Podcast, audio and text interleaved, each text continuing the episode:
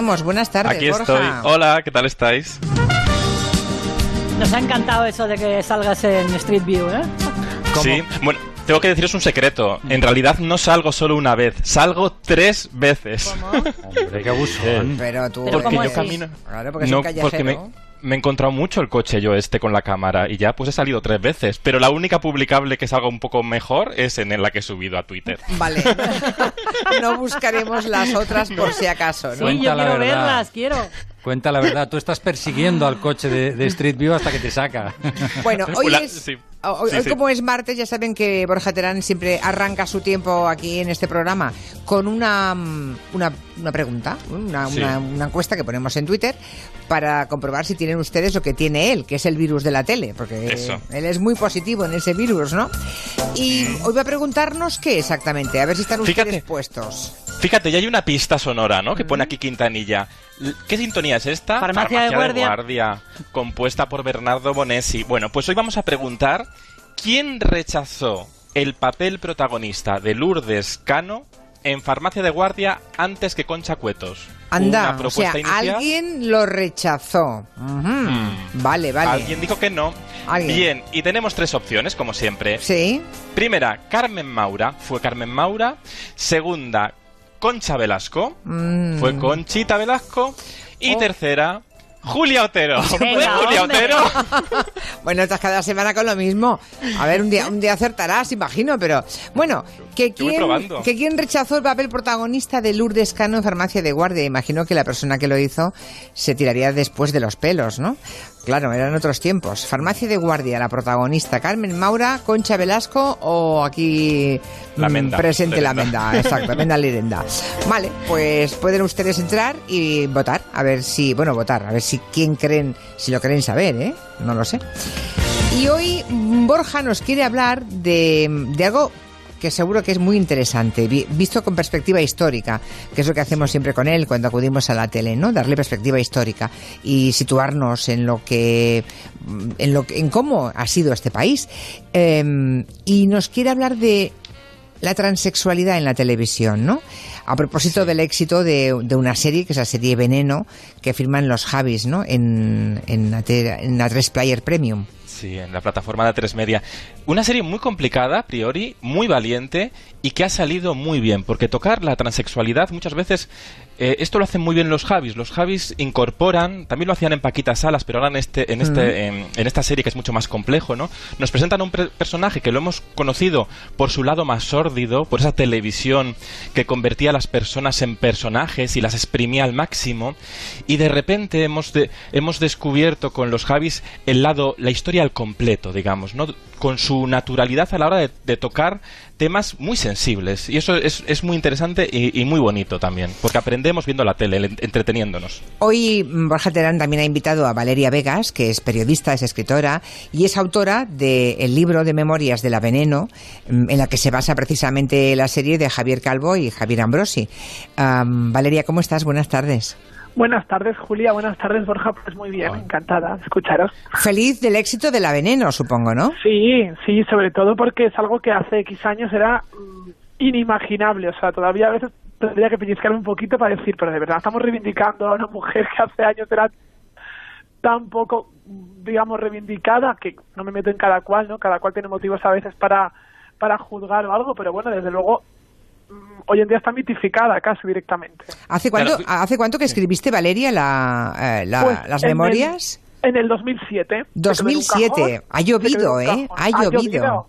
Se quedó en un cajón, las editoriales no lo querían, dos editoriales muy importantes, no voy a decir cuáles porque no es una cuestión de venganza ni de reproche, y tendrían sus motivos, se quedó ahí, lo autoedité de una manera pues, pues, va, muy bien hecha, pero no dejaba de ser una autoedición, y bueno, y hoy en día se ha convertido de repente en una serie. Bueno, Y lo, intel- y lo inteligente de la, de la serie y de los Javis, que son muy listos, es que en la serie cuentan también el proceso de la pelea de, de la novela. Y como el espectador es muy complicado que se identifique probablemente en, en Veneno, porque la habíamos conocido con todos esos prejuicios, introducen en la serie el personaje de Valeria, que es mucho más entendible por parte de la audiencia. Y han sido muy listos. Así que te han hecho también chica protagonista, además de periodista y escritora. Me han ficcionado, me han ficcionado. Todos los días me encuentro con preguntas de si eso es verdad, si eso es mentira. de- Claro, la pregunta de cuánto hay de realidad y de mentira en tu relación con la veneno, ¿no? Claro. Exacto, Julia. Debes estar harta de esas preguntas y además Muy supongo harta. que supongo que ya ni las contestas, ¿no? Yo, yo de ti contestaría una cosa diferente cada vez. ¿Qué más da? Ay, me encanta. Pues mira, a partir de Claro, claro. Tú cada día te inventas una, una Algo. historia y, y- y a cada uno una cosa. Y ve- Como hacen las folclóricas. Eso lo hacen Valeria, que, Valeria, que es una gran de la cultura pop y de las folclóricas, además de la veneno. Vamos a recordar un fragmento del tráiler de la veneno para contextualizar. Por suerte por desgracia, no conocí a Cristina a mediados de los 90. Ella es Cristina, la veneno. Que soy transexual, soy transexual. Prostituta, también. Pero la conocí mucho después, cuando más lo necesitaba. Cristina la veneno es un juguete roto de la televisión. ¿Te podemos hacer unas preguntas? Claro, mi arma. Guau, qué guapa. cara, mira qué cuerpo. Un personaje más que ha acabado en tragedia. Mira, tengo aquí una, una oyente que dice que, que el último capítulo le pareció que toca mucho el corazón y que le gustó muchísimo. Está, está muy bien. Es que está mal que yo lo diga, pero es verdad que es que es una serie que está tan bien hecha a todos los niveles, no interpretativo, en cuanto a guion, toda la, toda la producción, que está muy bien que la gente esté logrando como una, empatizar con una historia que no era tan fácil de empatizar.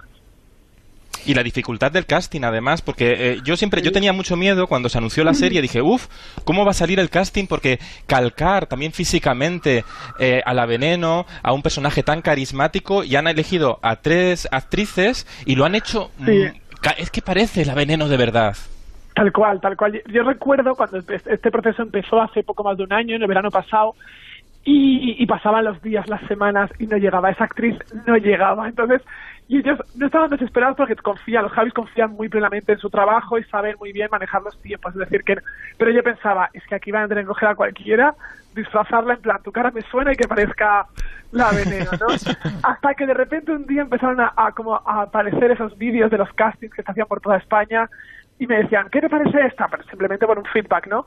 Y yo la miré y digo, ya, bueno, es que las tres venenos perfectamente, sobre todo Daniela e Isabel, ¿no? que hacen la veneno Mississippi y la veneno posterior al Mississippi de los últimos años, es que fue verlas en aquellos vídeos y era como decir, son estas, sé que solo pueden ser estas. ¿Cómo, diríais, eh, le pregunto a Valeria, pero también a Borja, ¿cómo diríais que trató la televisión a la veneno? La, la trató como la televisión solo podía tratar en los en los 90, ¿no? No quiere decir, bueno, los 2000 también eran tremendos, realmente era más de los 2000 que los 90.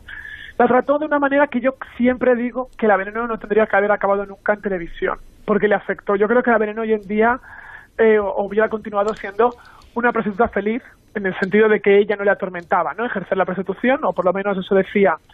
Y la televisión le cambió un concepto de a veces eh, de hacerte más grande de lo que eres, ¿no? Y entonces eso no lo sabes digerir en ese momento y sobre todo cuando además se está basando todo en el físico, que es donde ella, pues lo que ella traducía, ¿no? Lo que ella valía. Entonces, mm, yo creo que fue, realmente tuvo una, una, una popularidad que duró año y medio. Ella en año y medio estuvo solamente en, te- en televisión con Pepe Navarro, pero sí que caló mucho en la gente, ¿no? Como un icono televisivo. como Un año y medio, icono- fíjate. Yo hubiera dicho que era mucho medio. más, ¿eh? Fíjate. ¿Verdad? Por- sí, sí, porque sí. caló, porque tiene esa cosa de que se quedó mucho en la memoria colectiva. Pero, pero claro, a esta mujer le pasaban años donde ya no sonaba el teléfono, donde tampoco era una actriz, no era una cantante, no, era, no tenía una profesión, yo soy muy objetiva. Entonces, eh, claro, yo creo que la, que la televisión la, la, la, la aplastó. La destruyó. Sí. Pero sí que representa la veneno muy bien también a esa ingenuidad que mm, estrangula la televisión, digamos, ¿no? Que se aprovechan de bueno, es un, era analfabeta, ¿no? En el, cap- en el último capítulo hay un momento que firma un contrato y ya dice, es que no sé leer, y firma un contrato que es una trampa, eh, y es por lo que luego después fue a, fue a la cárcel. Y la televisión estranguló, exprimió mucho el personaje en un periodo muy corto de tiempo y claro, luego recomponte, ¿no? Sí, Por cierto, eh, viendo la tele, la historia en, televisión, en, en series, Borja, ¿cómo dirías que ha tratado la tele la transexualidad?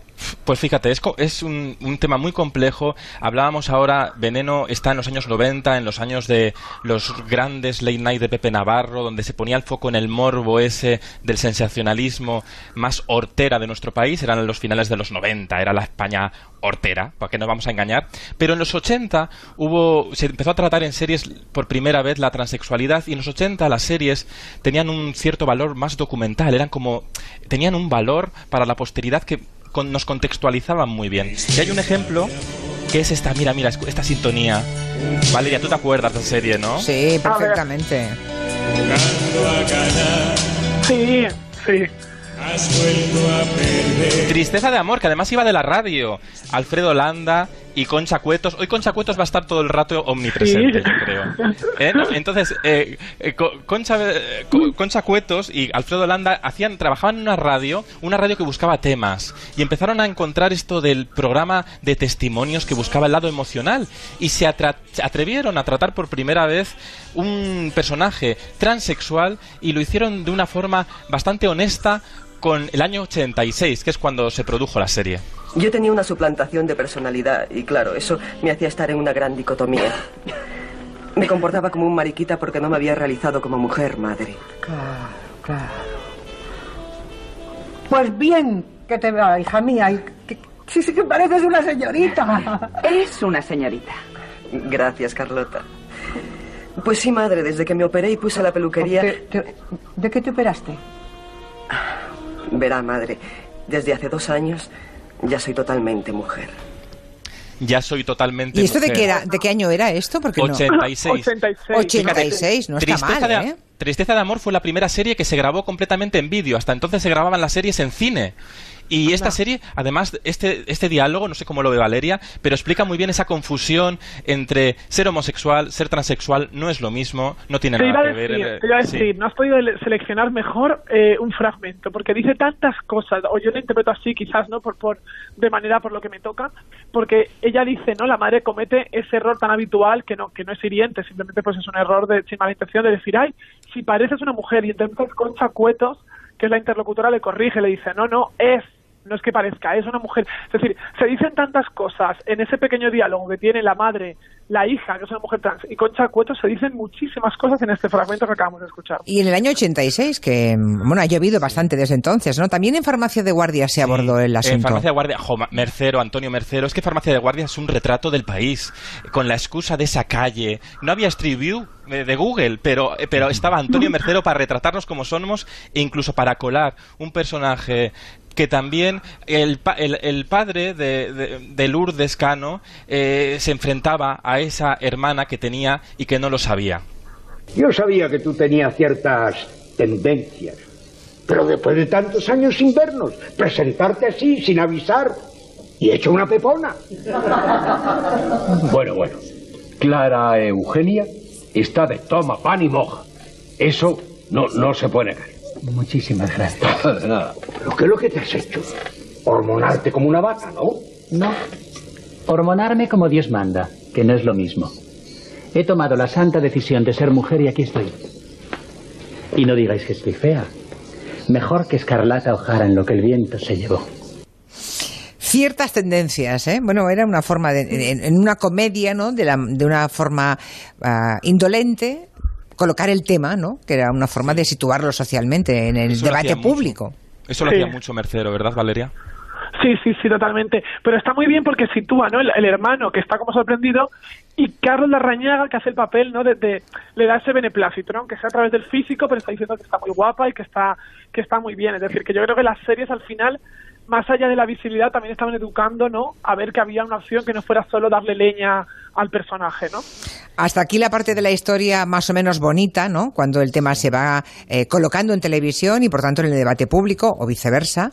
Pero también hay una parte oscura, Borja. Claro. Cuando llega, llega la, la especulación de la televisión, la televisión de la lágrima fácil, la televisión del espectáculo superficial y dañino. Eso lo ejemplificó muy bien durante años Canal No y especialmente en un debate que se llamaba Parle vosté, calle vosté, que nos descubrió unos personajes mm, que vendían como turbios, pero en realidad eran mujeres pidiendo socorro en directo en televisión. El ejemplo era Manuela Trasovares en un directo tras ser acosada por toda esa televisión del morbo, de las tripas del morbo. Sonaba ¿Por qué así. nos hemos de reprimir? ¿Por qué? Durante tantos años la represión y la máscara. ¿De qué me tengo que disfrazar ahora? ¿De una... ¿De una qué? ¿De una qué me tengo que disfrazar ahora? ¿De qué? No puedo más, no puedo más con, con esta, con, con- con esta sociedad que nos, pero, pero que no lo veis, que nos tienen marginadas, que no lo veis, pero que no es palpable lo que estamos oyendo toda la noche. Sufrimos ya. Por favor. Bueno, tengo que, por favor, Sí. perdóname, Julia, tengo que decir algo. Hay un fragmento que dice esta señora en ese momento de catarsis, eh, obviamente espectáculo bochornoso de la televisión pública de aquel momento, pero que tiene algo, el mensaje de ella es muy certero. Hay un momento en el que no se ha escuchado, pero dice ella, nos hemos de unir todas, todas nos hemos de unir, le dice a las que están convocadas en ese plató, que son pues la mitad del público, ¿no? Y dice tanto de esa sororidad que no había todavía en ese momento, porque en el año 97, cuando ocurre esto, los colectivos no estaban tan eh, fortificados como están ahora, ¿no? Y me parece que es una visión tan de futuro, la unión.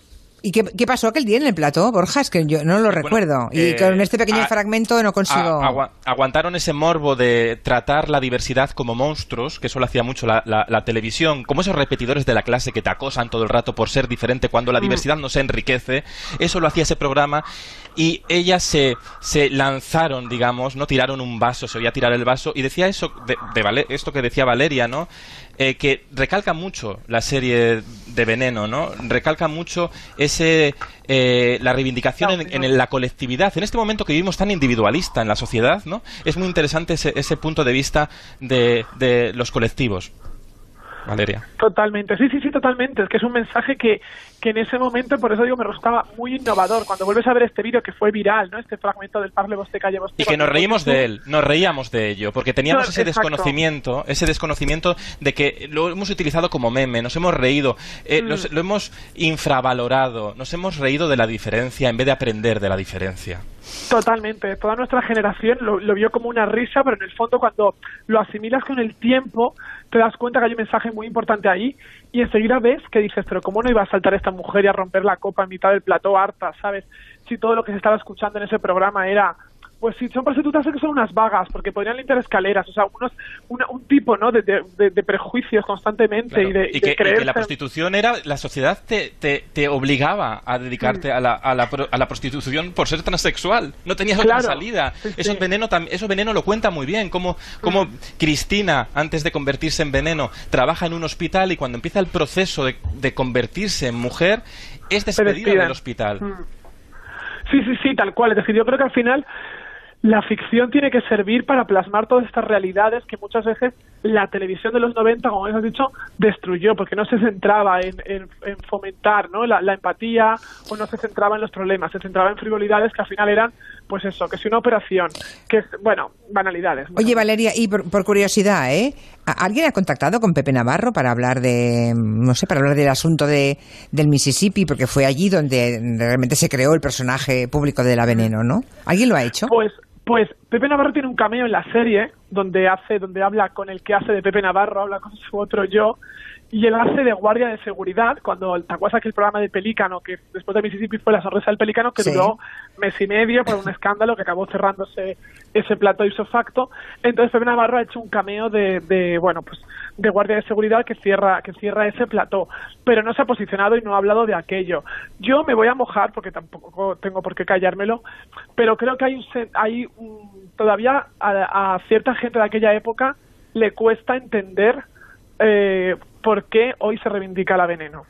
Ya. Bueno, interesante. Desde luego habéis conseguido que los jóvenes la conozcan, ¿eh? Yo tengo una, una jovencita en casa que obviamente no tenía ni idea No de quién era la Veneno. Claro, había nacido ni mucho menos, claro. Y, y todos los jóvenes ahora saben quién es la Veneno.